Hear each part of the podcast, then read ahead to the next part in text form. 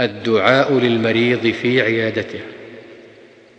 يقول لا بأس طهور إن شاء الله.